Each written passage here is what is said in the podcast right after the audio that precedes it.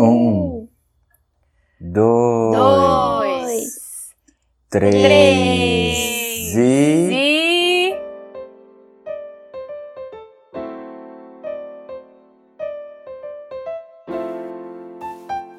Bem-vindo ao podcast Folhões Tristes, uma conversa entre amigos para podermos reclamar da vida e sair mais leve durante a semana. Eu sou o Bruno.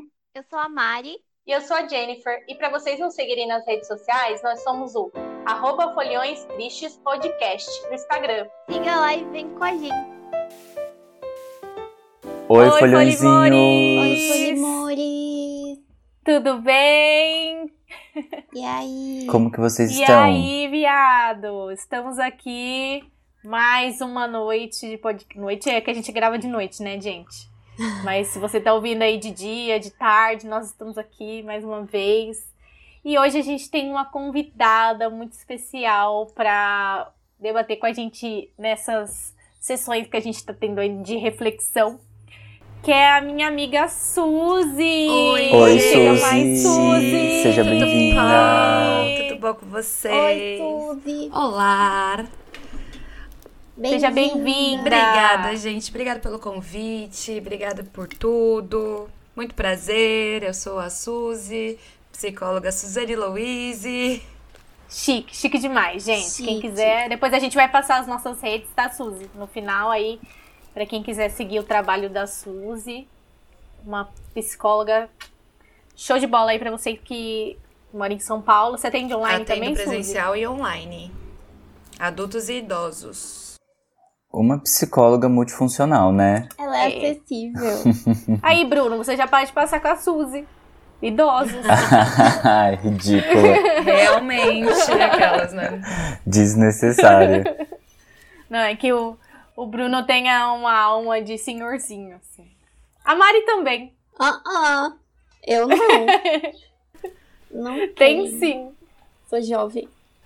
Somos tão jovens, como diria. Gente, o tema hoje é um tema bem sério, né? Que a gente entrou agora no mês de setembro. E nós vamos falar hoje sobre Setembro Amarelo, gente. É um tema muito importante que a gente sabe que se fala em muitos lugares e, e que não, a gente não podia deixar passar batido aqui no nosso podcast, sendo que a gente sempre está falando sobre cuidar da nossa saúde mental. Em vários episódios a gente fala sobre isso. A gente já recebeu uma outra psicóloga também, Suzy, para falar com a gente. Vocês lembram qual que foi o tema quando a Débora veio conversar com a gente? Foi o tema sobre terapia. Foi sobre a importância de fazer terapia. Então, agora a gente vai mais no foco mesmo do Setembro Amarelo para falar com vocês e falar um pouquinho desses transtornos, né? Falar um pouquinho da depressão, o que leva ao suicídio também. Então, a gente já coloca aí um hashtag gatilho, porque se você tá ouvindo e escute, escute com cuidado, se, se esse tema é sensível para você. Então, moderação, É. moderação. Mas nós temos uma profissional aqui que vai conversar com a gente um pouquinho sobre isso, sobre o que ela estudou, né? É, e a gente também, que a gente pesquisou algumas coisinhas. Então a gente pode começar falando sobre esse, o motivo da data. Você quer falar um pouquinho, Suzy? Sobre o motivo da Então, data? É, setembro amarelo, a gente sabe que quando a gente ouve falar sobre isso, as pessoas falam, ah, mas a gente só vai falar de suicídio em setembro, mas não é assim. Tudo tem uma história por trás disso e é em setembro por conta da simbologia toda. Então, começando é, lá em 1994, nos Estados Unidos, um jovem chamado Mike, ele era muito é, influente na sua região, uma pessoa boa, uma pessoa muito solícita, muito gentil no seu bairro e ele não aparentava ter sofrimento nenhum. E os pais dele eram muito orgulhosos pelo filho que eles, que eles tinham e tudo mais. E aí, estranhamente, um dia, esse Mike sumiu e ninguém sabia onde ele tava. E. Ah, é, desculpa, gente, fiquei um pouquinho nervosa. Mas todo mundo. Tranquilo. É, todo mundo acha meio estranho, porque todas as vezes que ele saía, ele saía com o carro dele, que era um Mustang 1968, da cor amarela.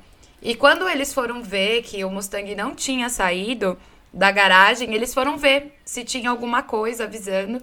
E ele foi encontrado lá, sem vida, com uma carta de suicídio. E nessa carta de suicídio, ele pedia desculpa para os pais, pedia desculpa para todos os amigos, falando que a culpa não eram deles, mas que ele precisou tirar a vida dele. E no dia do velório dele, os pais, é, amigos, familiares no geral, eles é, fizeram um cartãozinho com uma fitinha amarela escrito: se precisar de ajuda, nos chame. E nisso criou uma campanha super gigante a respeito disso. Por isso da simbologia amarela, por conta do carro dele, que era um Mustang 68 amarelo. E nisso sobrecarregou as caixas de correio da família, é, linhas telefônicas, por isso que virou um, um marco gigante. Por isso que se chama Setembro Amarelo, porque foi quando tudo isso aconteceu. Ah, sim. Nossa, e aí que a gente vê que a pessoa não precisa estar tá, assim. É, totalmente derrotada, né? Para ela estar depressiva ou entregue, assim, né? A dor pode estar tá muito forte dentro dela. Só que ela não consegue, às vezes, se expressar ou falar e, e, simplesmente. Simplesmente não, né? Até, até o último momento que ela aguentou e tira a sua própria vida. E aí a gente também tem a questão do Setembro Amarelo no Brasil, né, Suzy? Quando ele começou a ser uma campanha. Demorou até, Demorou. né? Demorou. 2015, pelo que eu vi aqui. Foi. Deixa eu só confirmar certinho. Eu acho que foi isso mesmo. Foi bem tardio. É, mas é. aí todos os monumentos brasileiros começaram a aderir né? Então eles colocavam letreiros, letreiros não, luzes amarelas nos monumentos é, em homenagem ao Setembro Amarelo. E eles criaram um canal é, do CVV, que é 188, que se você estiver passando por alguma coisa, você pode ligar para eles. E é 100% anônimo. E tem voluntários que te escutam e que podem te acolher no momento de sofrimento. Eu não sei, eu nunca liguei para saber se realmente funciona. É, funciona, funciona, funciona que, sou voluntária. Você que atende as pessoas e tal, você é voluntária? Não, não sou voluntária, mas tem uma grande quantidade de voluntários e a ligação é gratuita. Então não, não é uhum. cobrado na, na sua conta telefônica e o sigilo é total e absoluto. As pessoas que estão lá não vão publicar em lugar nenhum, falar nada, porque também isso é antiético, né? E as razões, a gente vai falar um pouquinho sobre as razões agora, que elas podem ser bem diferentes, né? Mas muito mais gente do que a gente imagina já pensou em suicídio, né? Então, eu eu vou abrir meu coração aqui para vocês. Eu já tive muitos pensamentos, inclusive já tentei também né? Já fui parar em emergência, tudo. E por isso que hoje em dia eu tomo medicação certinho, bonitinho, eu fiz terapia bastante. Agora eu tive que dar uma paradinha com a minha terapia por causa de dinheiro. Mas é, é um momento bem difícil, né, Suzy? E a gente pode falar um pouquinho sobre essas razões. No caso, a minha razão era que eu não sabia lidar com aquela dor que eu estava sentindo naquele momento, que era de perder alguém né? Que eu amava muito e eu era dependente emocional. Isso acontece bastante Sim. também, né? De finais de. Quando você. Não é nem um final de um relacionamento comum, mas é quando você é dependente emocional de, algum, de alguma pessoa e ela se vai, ela leva uma parte de você. Aí você acha que você não vai conseguir continuar. Você vai. Mas naquele momento você acha que não vai conseguir continuar Sim, a sua é vida. É bem comum. Então, Sim, aí tem essas razões e tem outras. Você pode falar um pouquinho pra gente do que, que você vê assim? Quando a gente trata de suicídio, quando a gente fala mesmo de suicídio, muitas vezes vem na cabeça aquela pessoa que tá já no fim da linha, tá demonstrando completamente isso, porque a pessoa está no fim da linha, mas que ela esteja demonstrando esse sofrimento que ela esteja. E não é assim.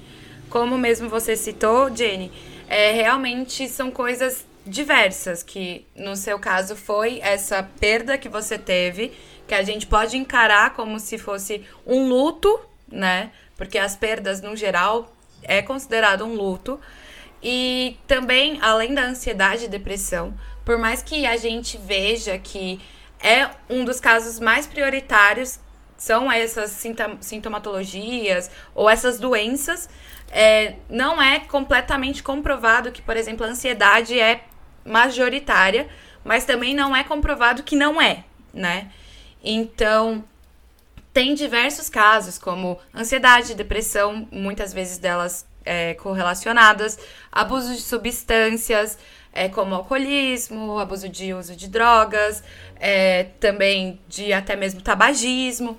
Também a perda, a perda é bem comum, porque a pessoa não sabe lidar e perder, é, não sabe lidar com essa perda, com esse pedaço de você, dessa parte da sua vida que foi interrompida. É, e também, é, entre outros casos, né? Então, quando a gente pensa em suicídio, a gente não pode se limitar nessa pessoa que esteja aparentemente mostrando que está em sofrimento, né? E tem isso. Sim. Eu, eu sempre penso assim no, no Chester do, do, do Sim, Linkin Park. Com, com certeza. Isso. Nossa, sempre vem Isso na minha é um cabeça. exemplo até mais comum do que a gente imagina, né? Porque foi 48 horas antes, ele tava sorrindo com os filhos dele, com a família dele, e aí, dois dias depois, ele já tinha tirado a vida dele e não tinha o que fazer. Então é, é uma coisa muito.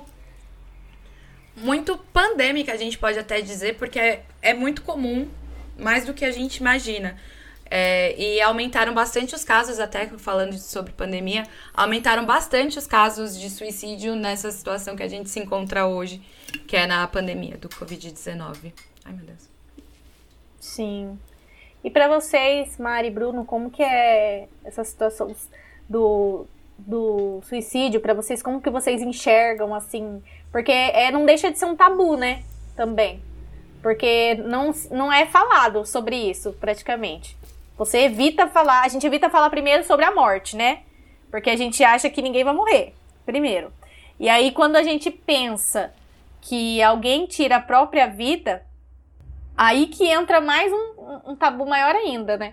Sim, e é isso que eu ia comentar mesmo. Tipo, essas estatísticas eu não sabia, tipo, que tinha aumentado. Porque realmente não é falado. Ninguém conversa sobre o assunto, ninguém conta, tipo. E é, é uma coisa que fica meio assim.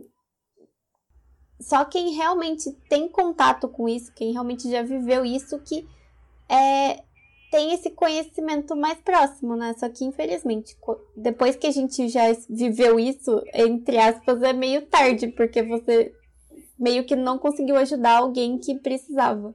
Ai, eu não sei, gente. Eu, sinceramente, eu não consigo imaginar, assim, o tamanho do sofrimento, o tamanho da dor da pessoa, assim, ou se for no momento de desespero, sei lá. Mas. Ai, não sei. É difícil falar sobre esse assunto. É. É pesado, né? É.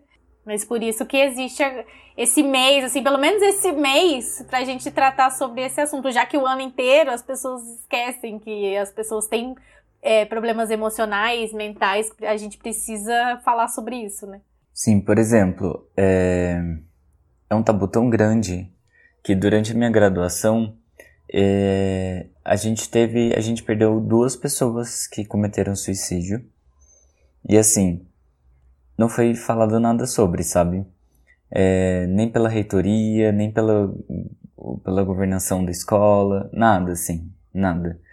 É, então, é muito absurdo, porque nós alunos fizemos projetos para poder divulgar o caso, para poder tratar, fizemos é, palestras e tudo mais para que as pessoas pudessem se sentir um pouco acolhidas e poder entender o que estava acontecendo consigo mesmos, para poder mesmo é tipo ir para outros caminhos a não é, senão o, o pensamento suicida ou algumas outras ações que poderiam prejudicar a própria vida, sabe?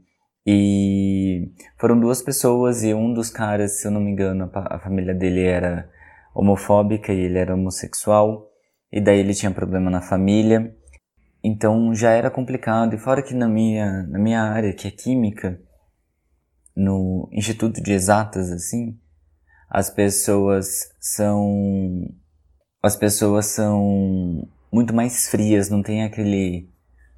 Sabe, aquela empatia, os professores não falam com os alunos direito, então é muito mais difícil, uma realidade muito mais difícil. Então, óbvio que contribuiu, sabe, mas ninguém falava sobre isso. Ninguém. E é muito difícil, né, porque ultimamente a gente vê, tipo, os casos aumentaram, é, foi muito mais falado sobre isso, tanto é que tem séries sobre isso, sobre o tema suicídio, sobre o tema de bullying que leva a complicações psicológicas nas pessoas. E é muito importante a gente falar sobre isso, porque todo mundo sofre alguma coisa em algum momento.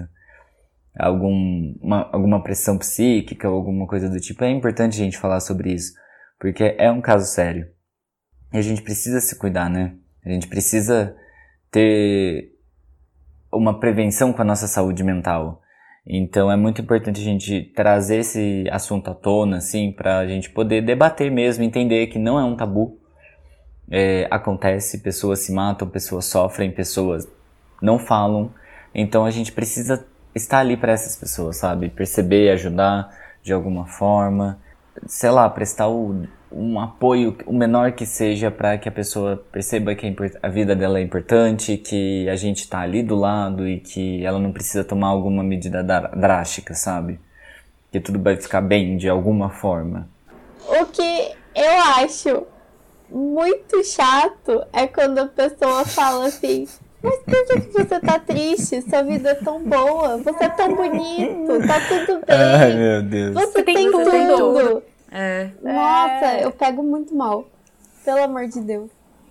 Sim, as pessoas esquecem que a gente tem problemas, cara, que às vezes simplesmente é. acontecem no nosso cérebro, que tem reações ali que não coisas que não estão funcionando muito bem ali na nossa cabecinha, Sim. que dá um tilt que a gente precisa de um Sim. Né? E tipo, né, Sus?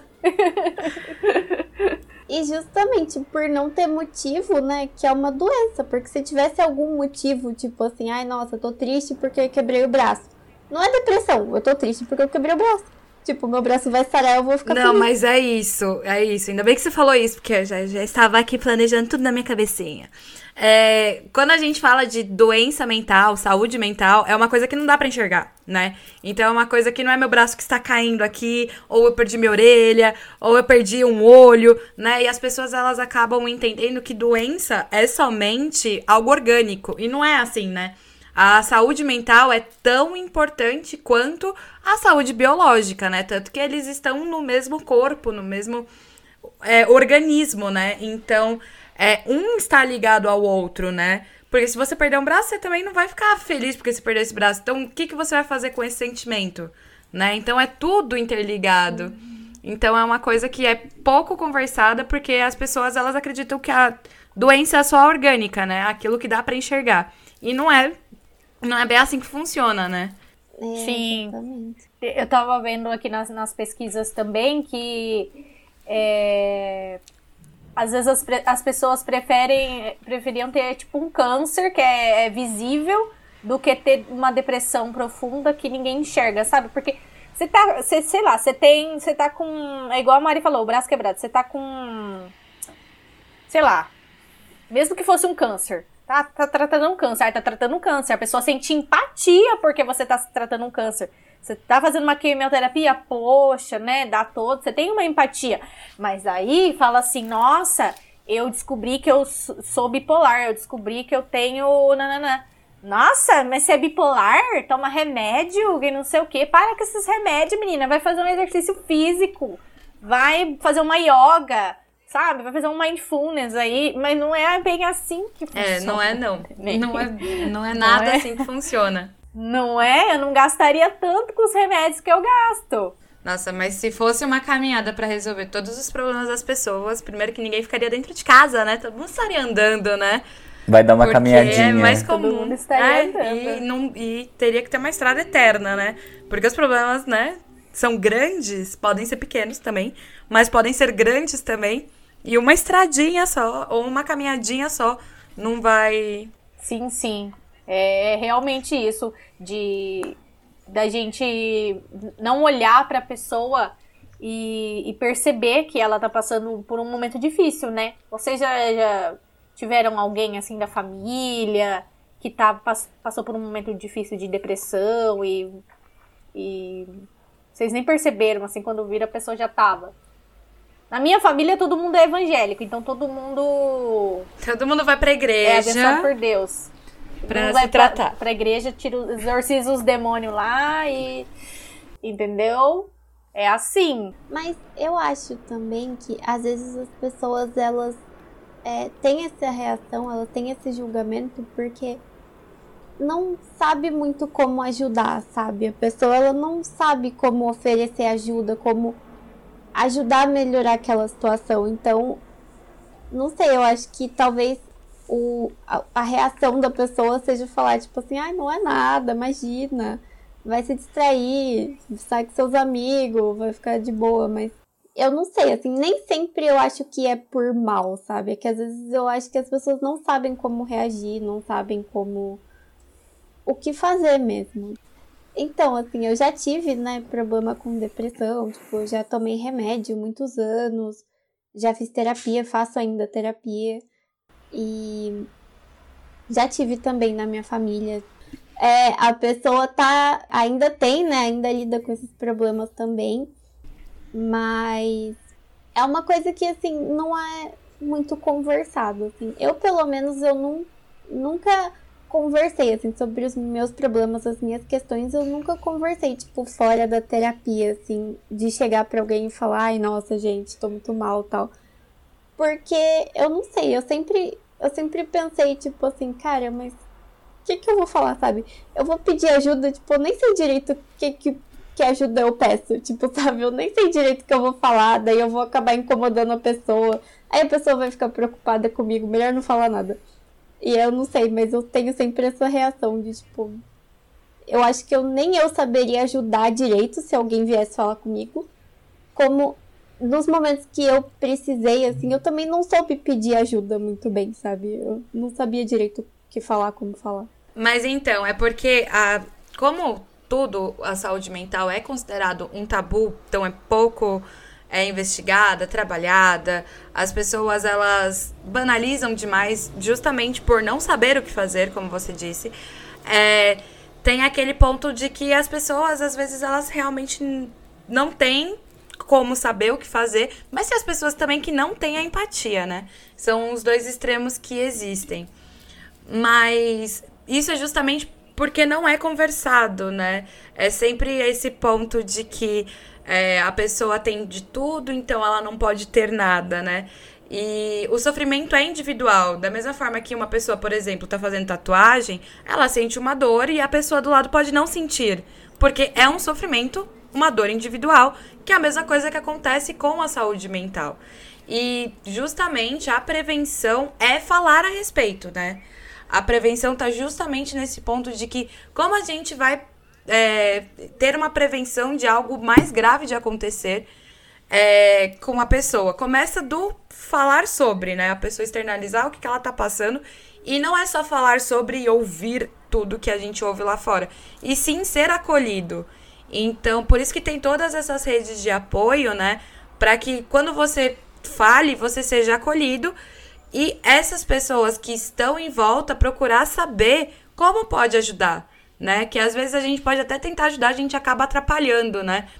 E aí, aí talvez até seja bem pior do que se a pessoa não falasse nada, né? Na verdade, a gente não sabe, né? Tem isso também. É. Às vezes um abraço, assim, só, você não precisa falar nada, ficar quieto.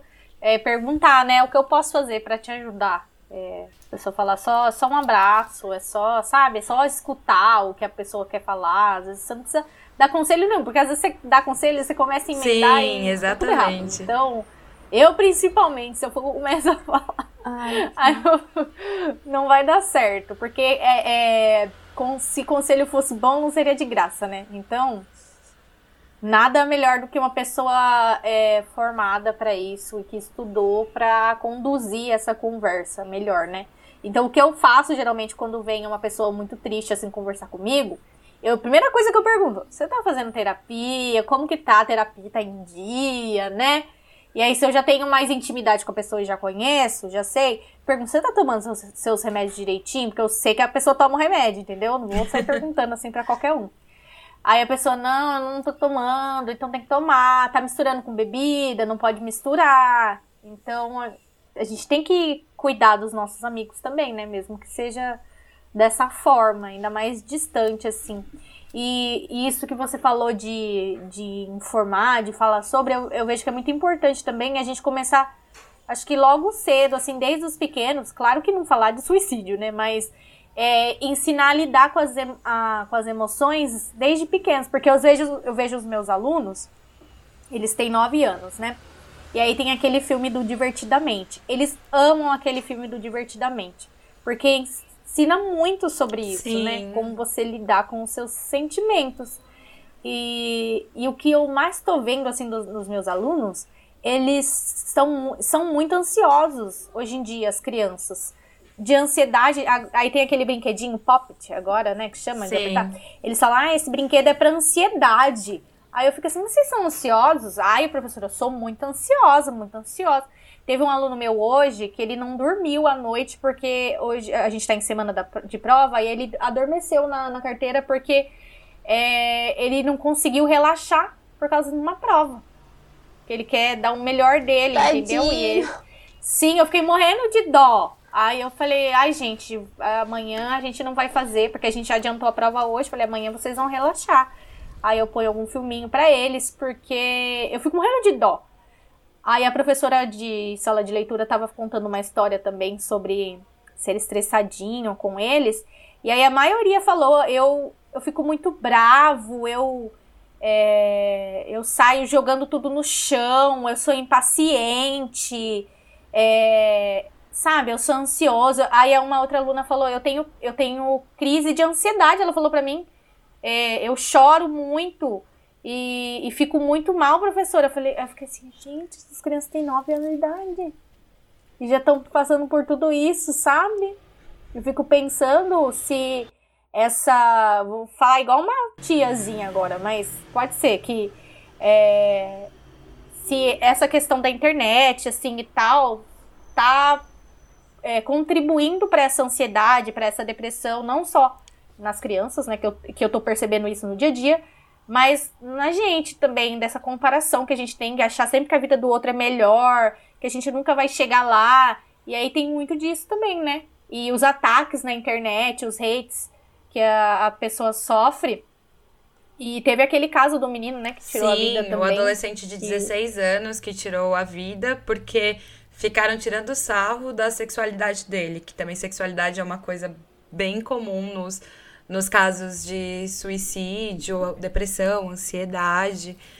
É, porque há o preconceito, há a homofobia disparadamente a, até hoje, desde sempre até hoje. Mas também a gente percebe como o termo ansioso, né, ansiedade se tornou algo banalizado, né?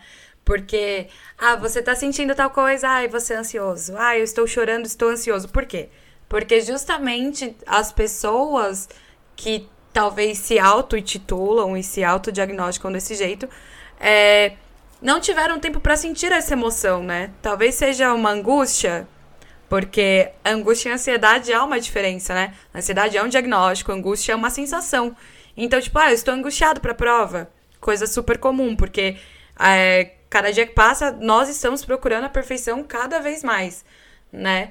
Então, o quanto o termo depressivo também, ah, eu tô deprimido e você tá passando por um momento de tristeza. Por quê? Porque você, quando estava passando por isso, não foi identificado da forma correta e foi banalizado, então com isso todos os termos e todas as sensações foram banalizadas também e se tornaram tipo uma coisa só, né? Então, você é ansioso porque você não consegue dormir antes da prova, ou você tá deprimido porque você chora quando tá assistindo Marley e eu, por exemplo, né? Sim, por isso que a gente tem que. Aí a gente volta naquela questão de ir fazer terapia, né? Sim, façam terapia, gente. Sim, de buscar um profissional e, e parar de acreditar só em postagem de Twitter, de Instagram, entendeu? Assim, sabe? É igual a gente tá falando aqui, nós somos um podcast informativo. A gente fala, né? A gente conversa, mas assim, a gente conversa. Mas você, cada caso é um caso. Aí você tem que ir conversar, né? Fazer uma sessão. E igual a gente falou com a Débora da outra vez também, né? Às vezes você não se identifica de primeira. E aí vai tentando né, até se encaixar, ver uma abordagem que você Exatamente. É, se identifica mais. Só não pode desistir de fazer a terapia, né? Tem muita gente que a gente fala dá vontade de embrulhar de presente da terapia, porque não existe, não existe presente melhor Sim. assim, porque Um vale terapia, né? um vale terapia. É, ai, eu gostaria de ganhar. É. Ai, podia Vale. existir. É, Nossa, eu queria também gostaria. um vale terapia. Fica aí a ideia, gente. Lançamos a ideia. E, ô Suzy, ah, eu queria saber, assim, da questão, né, como você tá fazendo pós. Como é o nome mesmo? Fala pra. Gerontologia. Eu faço pós em gerontologia, que é saúde do idoso. Saúde e bem-estar do idoso. Aí, como essa questão da depressão aí pro, nos idosos, a questão do suicídio. Porque a gente esquece, né? Também que a gente vai ficar velho um dia. Então, e que a gente tem avó, e que a gente tem avô. E a gente precisa cuidar dessas pessoas também. Sim. Então, assim, a gente muito esquece, como você mesmo disse, a gente muito esquece que tem pessoas idosas e que também elas têm sofrimento. Não é porque chegou a tão esperada aposentadoria, né?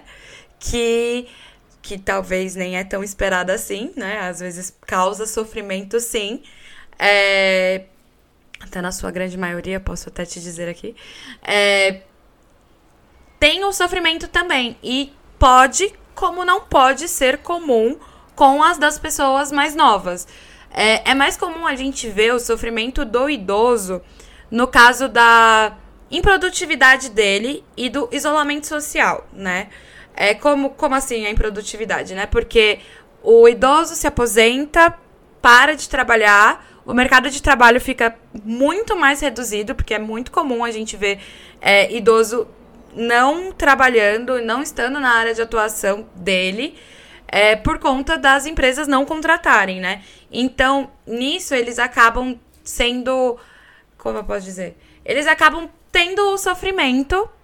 E muitas vezes eles, como tiveram essa criação de que, ah, não, homem não chora.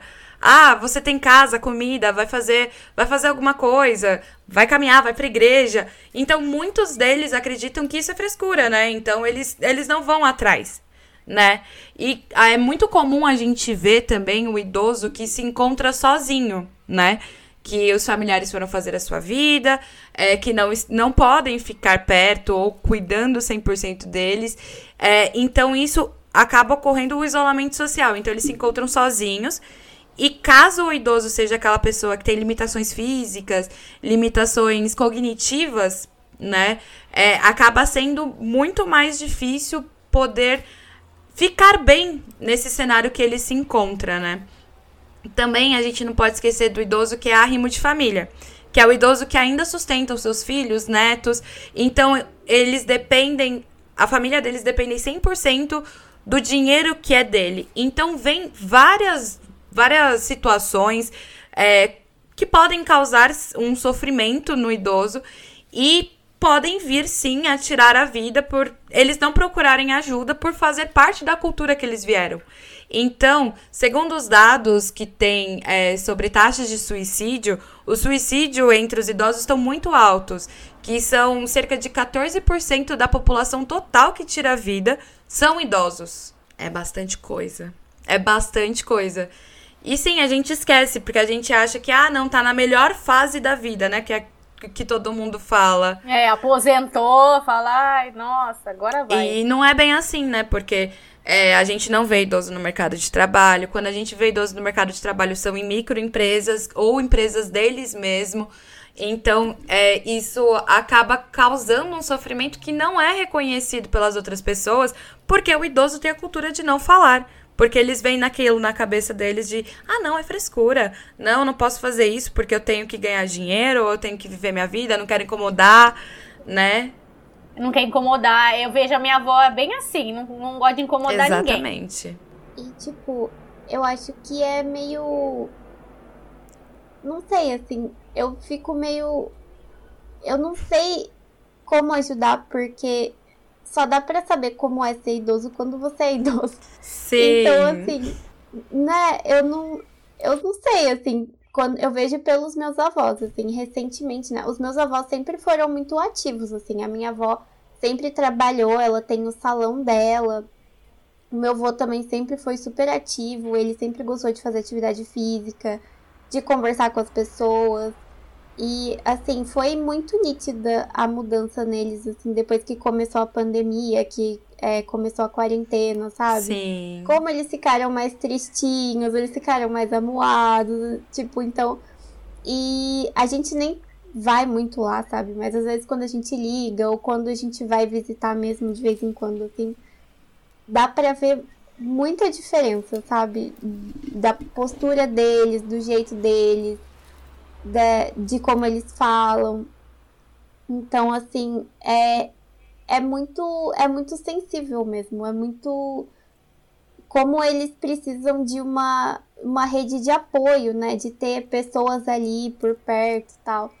Porque também, não sei se por todos os idosos, mas pelos meus avós, assim, eles têm muito essa cultura de cuidar, sabe? Sim. De tipo, ai, vou fazer comida, vou fazer um negócio, vou te levar em tal lugar. Então, tipo, sempre fazer coisas para os outros e cuidar dos outros. Então, é isso mesmo que você falou. Tipo, eles nunca pedem ajuda, eles nunca reclamam, eles nunca falam nada, eles estão sempre fazendo coisas para os outros. Sim. E a gente tem muita visão daquele velhinho ranzinza do cabelo branco que não faz nada, né? Que só reclama dos, dos das crianças no quintal e que saia do meu quintal, não falem alto. E não é a realidade, principalmente que a gente está numa fase de que o envelhecimento é, populacional tá latente não só no Brasil, como mundialmente, né? É, e então isso foram criados aos poucos estratégias para que o idoso continue ativo. Porque é normal um idoso continuar querendo fazer sua comidinha, querer ajudar os seus netos, os seus filhos. Ah, vou te levar lá. E principalmente esse fato de que o idoso que a gente pensa bastante, ah, não, é uma criança crescida. E não é assim né? Então a gente tem que entender como ser humano, ser humano, gente. É um ser humano como nós, é uma fase da vida e que tem sofrimentos como nós também. Sim, verdade. A gente tem que dar atenção. Transtorno de estresse pós-traumático é depois de você ter passado por algum trauma é, que seja ou vivido ou que você fez parte.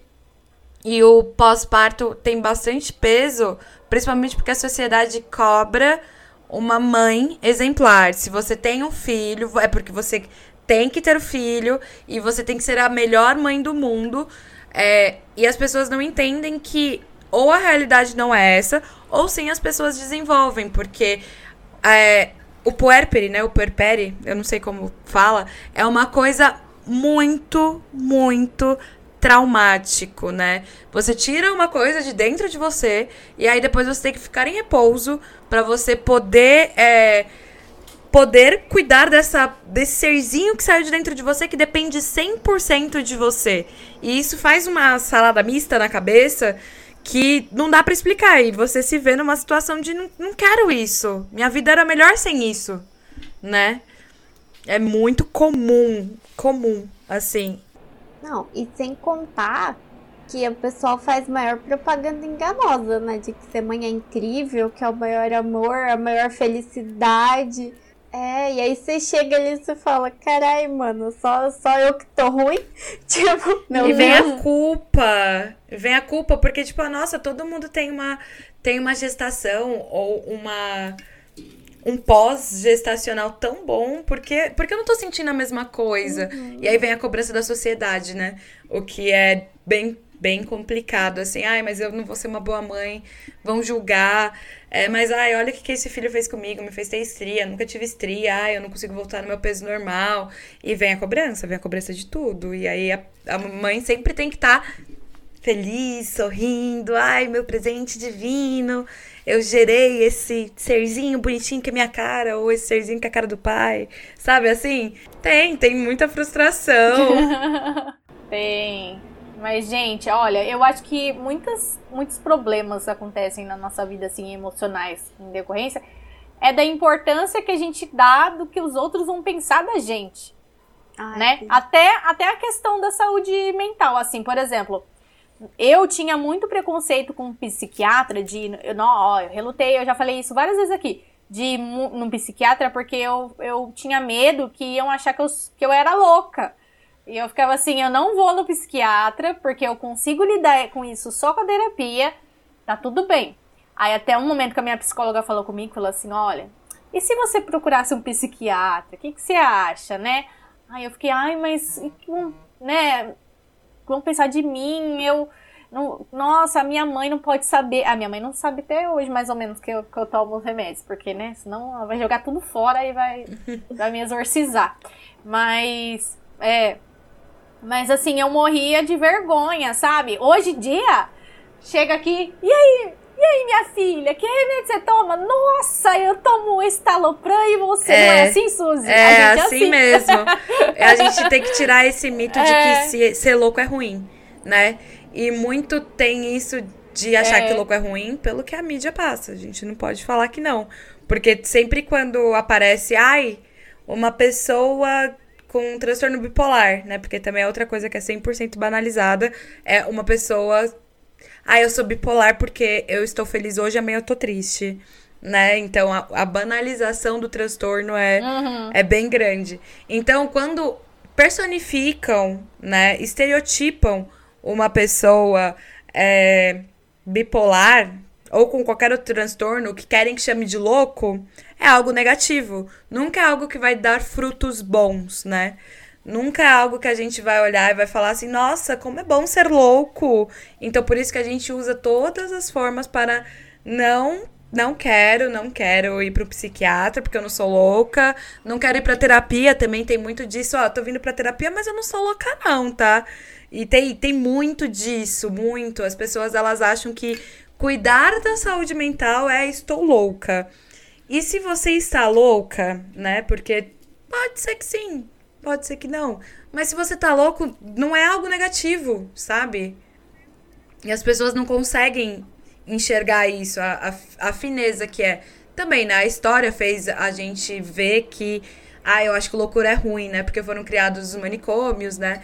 Os hospitais psiquiátricos é. que eles eram usados completamente como prisão, né? Então, assim, não pode ter no meu reino, querido, né? O, o, o imperador lá, não pode ter no meu reino, querido, é, pessoas que não se encaixam na sociedade. E aí vai lá, isola todo mundo e todo mundo é louco, então não, não, você não pode ser louco. E isso reflete até os dias de hoje. Eu acho que o maior erro das pessoas é acharem que elas não são loucas. Você também é louco. Todo mundo é. É, de médico e louco todo mundo Sim. tem um pouco, não é o que dizem? Exatamente. Quando, é, quando você sai um pouquinho da normalidade, da caixinha, assim, é. pronto, né? Já. Igual você falou mesmo, de falar que ah, todo mundo é bipolar. Aí teve uma época que todo mundo era autista. Ai, não sei o que. Nossa senhora, era. Exatamente. Pra todo lado, né? Então, assim, todo mundo dava laudo adoidado. Até, a, olha, eu já tô indo faz um tempinho já psiquiatra, psicólogo, até hoje eu não recebi meu laudo. E vai demorar, porque ela falou que vai me observar bem, porque eu vou uma vez por mês. Então, Sim. não é fácil assim, gente. Você... Tem que estudar, né? Tem que fazer sempre um estudo muito bom, porque pode passar um laudo de uma coisa, te tratar de uma coisa que você não é né? E principalmente com esses usos dos medicamentos, né? É uma coisa bem fina, né? Tem que tomar cuidado, porque tem medicamentos que têm efeitos colaterais horríveis e aí você tá tomando esse medicamento sem necessidade ou você tá apresentando um laudo que não é verdadeiro. Pra quê, né? E o risco que você tá se colocando é, é muito perigoso. O uso de medicamento. O uso de medicamento Sim. não é errado fazer uso de medicamento.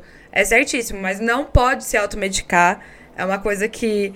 É uma coisa que não. tem que ser feita com cuidado, qualquer que seja medicamento, de dor de estômago a medicamento de psiquiatras, né? Psiquiátrico. E também a gente tem que entender que o tratamento é, com medicamentos, eles não vão funcionar sozinhos. Você tem que estar tá com um atendimento multi profissional, né? Então é entre psicólogo e psiquiatra, sempre eles conversando e sempre tendo um trabalho em conjunto, porque um não vai funcionar sem o outro, né? Pode até aliviar, mas não vai, não vai causar a cura. Sim. E também manter outras atividades também, né? A gente fala, tipo, sei que é clichê, mas a gente precisa ter, fazer coisas que a gente gosta também, para não ficar só nessa coisa, né, de, de trabalho, às vezes faculdade. Eu sei que é difícil, mas senão a gente não enxerga cores mais na vida, realmente. Aí tudo começa a ficar cinza e sem graça, que é aí que você acaba caindo, né, num, num, numa fase difícil da sua vida, talvez até numa depressão também. Então, a gente fazer outras coisas, além da terapia também, pra buscar, é, não preencher o nosso tempo. A minha psicóloga sempre fala isso. Não é que você vai preencher seu tempo, ocupar seu tempo para você não ficar no tédio mas fazer atividades que te tragam prazer também. E aprender a lidar com o vazio Sim, também é importante. E por né? isso que a terapia é importante, porque às vezes a gente tá tão mal, né? As pessoas estão tão tão mal, estão com um sofrimento tão grande que não conseguem nem sair da cama, né? Então por isso que a terapia é bem importante para que você possa iniciar e fazer isso, né? De colocar cores na sua vida, é, fazer atividades, ou até mesmo as atividades que você gosta, ou as atividades que você não conhece, né? Por isso que é necessário ter um trabalho de rede, né? É um trabalho entre o profissional e entre você, então são os profissionais, você e o ambiente que você tá, né? Você tem que estar tá num ambiente que vai te impulsionar a poder fazer as coisas ou você descobrir coisas que possam te causar algum alívio mas não não precisa se cobrar, né? Tem isso também, né? Que é assim, tipo, ah, eu tô mal hoje, é, mas a, a minha sim. psicóloga disse que eu tenho que levantar, porque isso é pior. Porque aí fica aquela autocobrança, autocobrança, você não consegue fazer nada, você acaba ficando pior. E não é isso o bom, né, da situação. Você tem que fazer as coisas respeitando sempre o seu limite. E sempre entender que o primeiro passo você já deu, que é se cuidar. E sempre falar assim, ó, eu não tô saindo da cama, mas eu já dei meu primeiro passo, que é procurar ajuda. Não, eu acho que assim, que é uma coisa que eu particularmente eu tô aprendendo, assim, que para mim cuidar da minha saúde mental, tipo, é uma coisa que eu tenho que fazer todo dia, sabe? Tem que ser meio que um hábito, assim, que eu nunca vou poder chegar um dia e falar assim, ai, tô saudável, sarei, tô curada, agora eu posso não me preocupar mais com isso. Tipo, é uma coisa que eu vou ter que cuidar pro resto da minha vida, assim. E não é porque eu tenho é, problemas de saúde mental ou porque eu tive. Eu acho que, na real, todo mundo deveria fazer isso. Mas eu, conforme, assim, eu fui, né, fazendo terapia, fazendo tratamento e tal, e eu fui percebendo que foi melhorando, que foi me ajudando eu comecei a perceber de que, tipo, putz, eu tenho que estar tá sempre prestando atenção na minha saúde mental, porque é, foi essa falta de é, manutenção, assim, entre aspas, que me levou a ter as crises que eu tive, sabe? Que me levou aí a ter os momentos mais difíceis que eu tive. Então, assim, é uma coisa que eu tô aprendendo agora, e depois já de uns aninhos de terapia que, sabe, eu falei, cara, tudo que eu vou fazer eu sempre tenho que considerar minha saúde mental. Tipo, tudo que eu não vou fazer também, tudo, sabe? Sempre tem que estar tá pensando nisso. É um hábito mesmo. Igual cuidar da saúde física, igual, tipo, ir no médico, fazer check-up, fazer exercício. Tipo, tem que ser um hábito. Era exatamente isso que eu ia falar. Em outubro tem o, é o mês de prevenção ao câncer de mama. Todas as mulheres com uma idade X, ou todas as mulheres, eu não posso falar porque eu não sei, é, ela vai ver como está a sua mama para saber se tem o câncer de mama. Porque é uma coisa biológica, né? Então é uma coisa que está no corpo humano visível e que sim causa é, todas as coisas que a gente sabe que um câncer causa. É, então, como a gente trata as outras doenças biológicas como uma necessidade de prevenção, é necessário ter uma prevenção também da saúde mental. Não é que eu estou bem que eu não preciso ir para a terapia, por exemplo, né? Então, é, é uma coisa que a gente tem que encarar a saúde mental, que também tem que ter uma ação preventiva. E aí também tem muito disso que a gente vê, ah, não, mas a gente tá falando aqui porque nós trabalhamos, nós estamos numa condição que a gente tem o privilégio de poder ter isso, né? E a gente tem que entender que nem todos têm essa informação e essa é, acessibilidade no cuidado da saúde mental. Então a gente tem que entender também que não existe somente o psicólogo particular, o psiquiatra particular, que sim existe, sim são importantes, mas também tem as redes, né? Tem, tem as redes regionais, que tem em todos os seus territórios, tem um lugar que você pode cuidar tanto da saúde física, que é o postinho, que todo mundo vai quando tá doente ou quando precisa fazer algum exame, e também tem outros, outro, outras instituições outros locais que você pode cuidar da, sua, da sua saúde mental, que é, são até mesmo nas UBSs que tem nas suas regiões e tem os CAPs também, que você pode pedir acolhimento por lá. Caso você não tenha condições de um atendimento particular ou que você também queira ter mais informações do que, que é a saúde mental, que lá eles vão orientar melhor.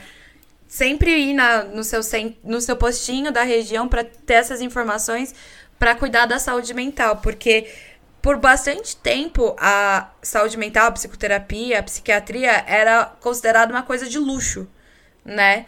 E a gente tem que entender que nem todos têm acesso às informações como nós temos o privilégio de ter o acesso. Então, ter a informação de que tem uns lugares que você pode ser acolhido, que você pode falar e que você também pode fazer a sua prevenção, mesmo que você não tenha as condições, existe. É só procurar no seu território. O postinho eles indicam onde é, ou ir numa UBS ou num CAPS, caso tenha conhecimento. Muito legal, mas vão procurar sim, viu, gente? Procurem informação, procurem terapia se vocês puderem. Vão se informar, não espera ficar ruim, não.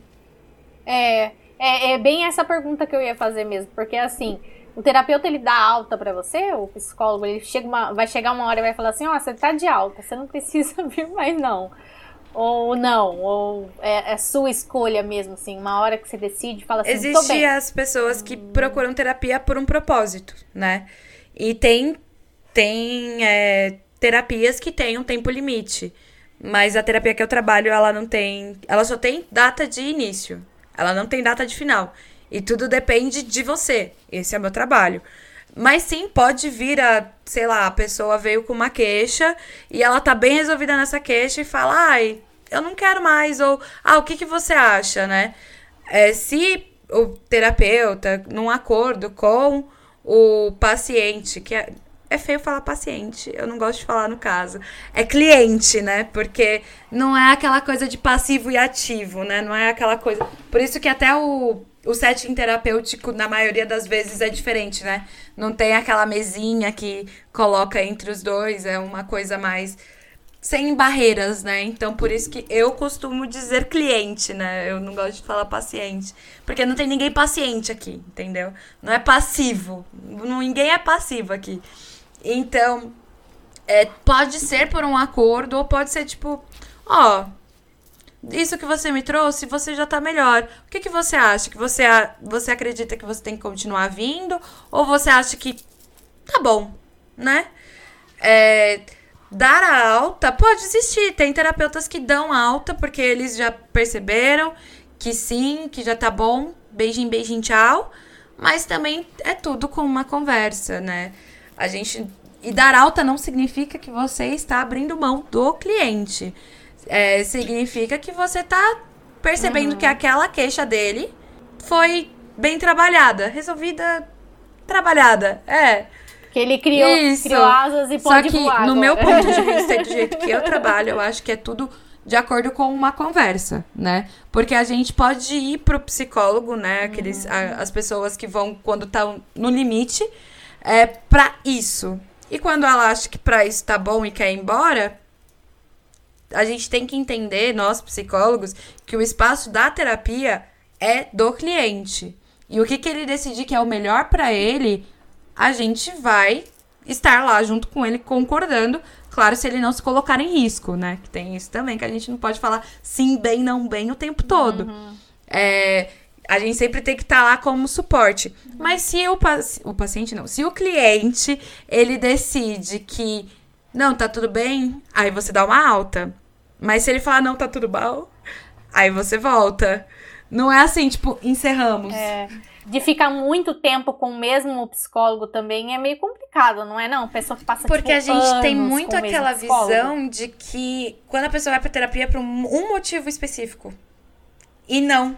Ah, sim. Mas você acha, tipo, de trocar, pelo menos, de terapeuta? Se ele quer trocar de, de terapeuta, a escolha é dele. Se ele quer continuar 10 anos com o mesmo terapeuta, a escolha é dele. Porque a terapia, eu não sei se vocês falaram no outro podcast, é um, é um lugar de criação de confiança, né? É uma coisa que a pessoa ela tem que se sentir confiada, se essa palavra existe desse jeito, ela tem que se sentir é, acolhida por essa pessoa. Ela tem que se sentir bem na terapia. Porque não adianta nada você ir só por ir e jogar meia dúzia de palavras do que você tá sentindo e ir embora e você não sentir que teve efeito, sabe? É, é um momento de que você tem que se sentir acolhido, você tem que se sentir confiado e para você poder iniciar um tratamento que não é um tratamento que seja visível, que pode demorar. Essa queixa do cliente pode demorar dois dias, como pode demorar dez anos, e tudo depende da decisão do cliente. Se ele quiser trocar de paciente, de- se ele quiser trocar de psicólogo depois de cinco anos, ele troca. Ou daqui dois meses, ele troca. É o que, que ele vai se sentir melhor acolhido, entendeu? Entendi, entendi. Eu sou psicóloga psicanalítica, eu trabalho com as ideias da psicanálise, com os estudos da psicanálise. E trabalho com adultos e idosos, como eu falei. Mas eu acho que é isso, gente. Você não tá incomodando, sabe? Sempre vai ter, pelo menos assim, não é que a pessoa ela vai ter, vai te ajudar, é igual a gente falou ali, né, que o amigo não é o amigo ele não vai tirar a sua dor, ele não vai curar, mas pelo menos ele vai te oferecer, olha, quer que eu te leve num, num você até o CAPS amanhã? Quer que eu vou com você até tá, tá tendo uma crise de pânico, ataque de pânico? Sim. Vou te levar no pronto-socorro agora, a gente vai, né, tomar uma medicação lá, lá você conversa com alguém e tenha números de emergência, se você já, eu sei porque eu sempre tenho números de emergência. Tenha números de emergência no seu telefone. É, e, e não desista de você, porque coisas boas podem sempre acontecer com você todo dia eu acho que é uma oportunidade. Eu, depois que aconteceu tudo isso comigo, agora eu vejo assim, cada dia como uma nova oportunidade, né? É o que eu falei pra minha psicóloga. Tanto que quando eu fiz 30, os meus 30, eu, eu chorei muito, falei pra ela que era assim. é, que eu fiquei muito feliz de estar viva ainda, porque eu achava que eu não ia durar até os 20 e poucos. Eu achava que eu não ia aguentar, que eu não ia suportar a tristeza, ansiedade que eu tinha e que eu não era acolhida pela minha família. E eu só fui me sentir melhor quando eu vim morar sozinha. Porque aí eu podia ser eu, sabe? Eu pu- pude procurar psicólogo, pude procurar um psiquiatra só depois que eu vim morar sozinha. Porque morando dentro da casa dos meus pais, isso era tratado como um tabu, eu não podia olhar para isso. Então ninguém me oferecia ajuda dentro de casa, né? Então, é, sempre. Se você pensa alguma coisa assim, procura alguém, gente. É sério, procura alguém porque a sua vida vale. Sempre vai valer. Sim. Eu acho que uma coisa que a Suzy falou muito importante que a gente precisa lembrar é que saúde mental tem que ter uma atitude preventiva, gente. Não espera ficar mal, viu? Se você estiver bem, vai procurar também.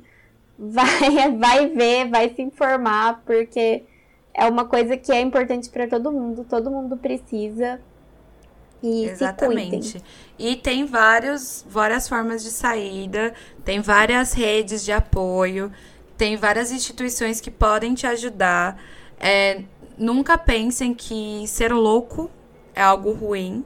E também não, passe, não parte do pressuposto de que você está louco. Porque se você tem essa visão negativa do ser louco, é exatamente como vocês falaram, vocês não estão sozinhos. É, a vida vale a pena, sim, e sempre tem uma saída. A dor existe, sinta ela, trabalhe com ela é, até você se sentir bem para passar por isso da melhor forma possível. Procure ajuda. A melhor forma de você ajudar seu amigo que não está bem é estar presente, ser uma rede de apoio para esse seu amigo, porque às vezes falar nada já é falar o bastante, é estar presente para qualquer decisão que ele tomar em relação a eu vou procurar uma ajuda é muito importante. Suzy, muito obrigada pela sua participação. Eu que agradeço, obrigada pelo convite. A gente amou muito. Arrasou. Não, eu quero que ela fale as redes já dela, pra gente não esquecer.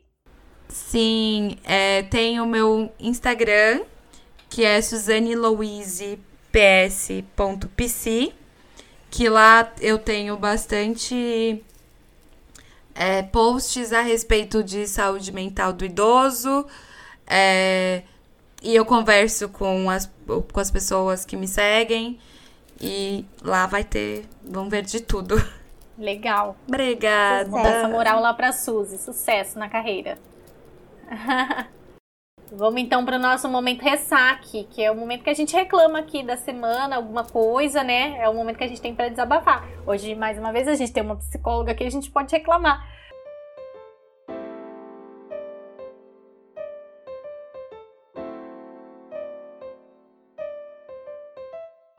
Olha só, eu posso reclamar de, de dinheiro de novo? Pode. Gente, não dá. Sério, não dá. Eu paguei as minhas contas esse mês. Eu não sei por que, que eu fui inventar de fazer festa. que eu gastei todo o meu dinheiro. Eu gastei todo o meu dinheiro. E eu paguei minhas contas. Eu fiquei assim, eu juro, eu tomei um susto. Eu fiquei. Ah! Aí eu fiquei assim, gente, eu não acredito. É, que acabou tudo. Não vai dar nem para pagar a internet esse mês. Fiz as contas aqui, só tenho R$ 2,62 para passar o mês. Sim, nossa, não, mas é isso. Não, mas a Jennifer do futuro vai trabalhar isso e vai ser mais responsável com o dinheiro. Boa sorte, Jennifer do futuro. Esse a Jennifer é do futuro que lute. É, porque a Jennifer de agora não consegue é, fazer nada a, a respeito não, não consigo fazer nada a respeito, entendeu? Alguém, alguma conta vai ficar aí sem pagar. Então, o aluguel tá pago. Preciso fazer alguma coisa a respeito, porque tá dando não. Mas e vocês? Ai, gente, não sei, eu não pensei em nada. Não sei, vou reclamar que a vida tá tão Minha boa. Vida tá tão boa. Ai, muitos privilégios. É que eu já. Tudo que aconteceu eu já reclamei, eu acho. Mas vou. Ah, eu reclamei de dinheiro também. Reclama de alguma coisa que já Vou foi. reclamar, gente, que a gente tá na semana antes do feriado. E eu não sei o que que acontece, a magia do mal que acontece, que toda semana antes do feriado sempre é muito corrido, muito cansado, gente. Eu cheguei essa semana, na terça-feira eu já tava exausta. Falei o que aconteceu. A semana começou ontem, sabe? O que houve. Mas, ai, sinceramente, assim, no trabalho, de tudo que acontece, tipo, ficou muito cansada. Não sei porquê, gente, não sei. Acho que foi muitas emoções da festa não da recarregou as energias. Todas as energias foram descontadas na festa da é Jenny. É. Exato. Eu fiquei me preparando psicologicamente para ir na festa e eu fui na festa e depois eu fiquei me recuperando da festa. E aí agora já comecei não me recuperei. Tá foi cansadíssima. É. Mas, nossa, sempre Ai. tem essa, essa, não sei, essa, essa vibe em semana antes de feriado. Não sei se vocês sentem. É que você tá ansiosa porque chegue logo, aí você fica tipo, ai, é, gente, ai, fazer sim, tudo. acho que sim. Ah, eu vou reclamar dos virginianos, não gosto deles, povo chato. Ai, povo insuportável, quer tudo do seu jeito. daquele jeitinho, tipo, ah, eu só tenho razão, é desse jeito que vai ser. Além de ser extremamente metódico, organizado, é, chato. E todos os virginianos que eu conheço, eu falo de 0 a 10 o quão chato você é, pra ver se eu posso ser amigo deles. Porque senão eu batia neles. Não, eu não agrido. Eu não, nunca agredi ninguém na vida. Sempre só fui agredida. Mas eu tenho. É como, né? Eu tenho é, lugar de fala, porque eu sou virginiana, e me reconheço super em todos esses aspectos que eu acabei de falar. Mas virginiano tem que saber lidar com frustrações, aquelas já lidar com frustrações. Mas é isso, minha reclamação é essa, porque agora que esse mês é quase inteiro deles, né? Então eles acham que podem tudo. E não, gente, a gente não pode nada ali nem com isso. Gente, agora a gente vai para os nossos confetes. Vamos indicar coisas, Sim. Suzy. Quer começar por você? Você quer indicar alguma coisa? Pode indicar você mesma também. Você pode indicar. É, uma boa ideia, né? Nossa, uau! Eu indico uma psicóloga maravilhosa. Que no caso sou eu mesma. Não, mas sério, gente, me sigam lá no, no Instagram, que é a rede social que eu trabalho. É, lá vocês têm acesso ao, aos meus conteúdos e também é, acesso a algumas, algumas postagens que eu faço a respeito de idoso, psicoterapia, luto e dentre outras coisas. É, também vou indicar, falando em luto, vou indicar um perfil que é Perante o Luto, arroba Perante o Luto, que é justamente voltado a isso, que é de uma colega minha, Nayara. É, eu também tenho um, outro colega, que eu não sei agora, que também é psicólogo. Eu não sei agora o perfil dele. É, é o Vinícius. Eu não lembro agora o perfil profissional dele, mas ele também é muito bom. Ele trabalha com o grupo Reinserir, que é arroba Reinserir. Podem seguir lá também. Que eles têm um grupo de psicólogos muito bons que trabalham é, na parte social e eu passaria aqui o dia inteiro indicando todos os meus amigos. Tem a Isabelle Correia também, que faz preço social. E procurem ajuda, gente. Eu sempre vou indicar, procurem o CAPS, a UBS mais próxima de vocês, se vocês precisarem de algum acolhimento. E é sempre cuidem da saúde mental de vocês, gente, porque não tá para brincadeira não. Eu vou indicar um podcast chamado Psicologia na Prática, que eu comecei a ouvir essa semana são episódios bem curtinhos, assim. Tem 15 minutos, 20 minutos no máximo. Então, é legal, sabe? É uma. E assim, eu, eu te... às vezes eu tenho um, um, pouco de preconceito com quem é psicólogo e, e tem religião. Mas eu tô tentando enfrentar esse meu, meu, meu preconceito e parar com isso, porque a minha psicóloga ela tem religião. Né? Ah, inclusive, a minha psicóloga é a mesma do Bruno, Suzy. A gente passa na mesma. E, mas aí essa moça, ela é religiosa também. Mas aí eu acho legal que ela às vezes fala algumas coisas assim, mas ela fala da filosofia, ela fala, né, dos... Mas eu super indico porque é rapidinho, então quando você quiser ouvir é, algo mais rápido assim, tá? Algumas reflexões, então chama-se Psicologia na Prática, Alana, alguma coisa o nome dela. Deixa eu ver. Alana, Alana Anijar, acho que é isso. Alana Anijar. E eu recomendo, é bem legal. Vou escutar, gostei. Mas o meu confete não tem nada a ver com o tema, gente. Eu não pensei, não, não planejei direito. Acho que não tem problema, não. Vou indicar uma série de animação, que agora eu tô na vibe de ver desenho, eu só quero ver desenho. E é uma animação do Prime Video que chama Invincible, que é, conta a história, é uma, uma mistura meio assim de X-Men com Vingadores, com é, não sei, uma coisa de adolescente assim. Mas é muito legal, gente, é muito legal. Não é pra crianças, cuidado, tem bastante cena de. É tipo The Boys, não é? É, tipo The Boys, só que é desenho. Então, tipo, tem bastante violência, bastante sangue, cuidado. Mas é uma animação, é tipo uma série de animação sobre esse menino e ele tem superpoderes e ele tá na escola e o pai dele é assim, super-herói e tal.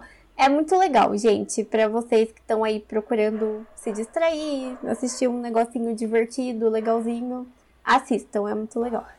O meu confetes dessa semana é um filme, Palmer, que é um filme com Justin Timberlake, que conta a história dele, que ele foi preso. É, e ele sai da, da prisão e volta para casa da avó dele. E no quintal da casa da avó dele tem um trailer que ela aluga para uma mulher que é usuária de drogas e tem um filho. O filho chamado Palmer. E conta a história desse menino é, e sobre a, o dia a dia dele na escola, porque ele gosta de se vestir como menina. E ele assiste desenhos femininos e usa fantasias femininas de fada e tudo mais. E ele não tem nenhum preconceito contra isso. A mãe dele, é, que é usuária de drogas, sempre o apoiou. Mas ele sofre muito preconceito na, na escola. E conta a história do Palmer se apegando a essa criança e protegendo, é, protegendo de tanto do preconceito da escola quanto a própria mãe por causa do fato dela ser usuária de drogas e sumir por dias e não voltar para cuidar do filho e tudo mais. Então é uma história muito bonitinha de é, educação mesmo de sexualidade, de orientação de gênero na escola, porque tem essa parte na escola, é muito bonito ver isso. E também sobre o respeito é, das pessoas com o diferente, né? Do, do que você não está acostumado. E é muito fofo, muito bonitinho e é um filme assim que traz bastante reflexões sobre o tema. E é isso. Muito obrigado, Suzy. Tchau, gente. Beijinhos. Sucesso, gente. Arrasamos. Arrasamos. Muito obrigada pelo convite, gente. Desculpa qualquer coisa que eu falei. Obrigada. Tchau, obrigado. Tchau, beijo. Tchau. Agora a gente encerra a gravação.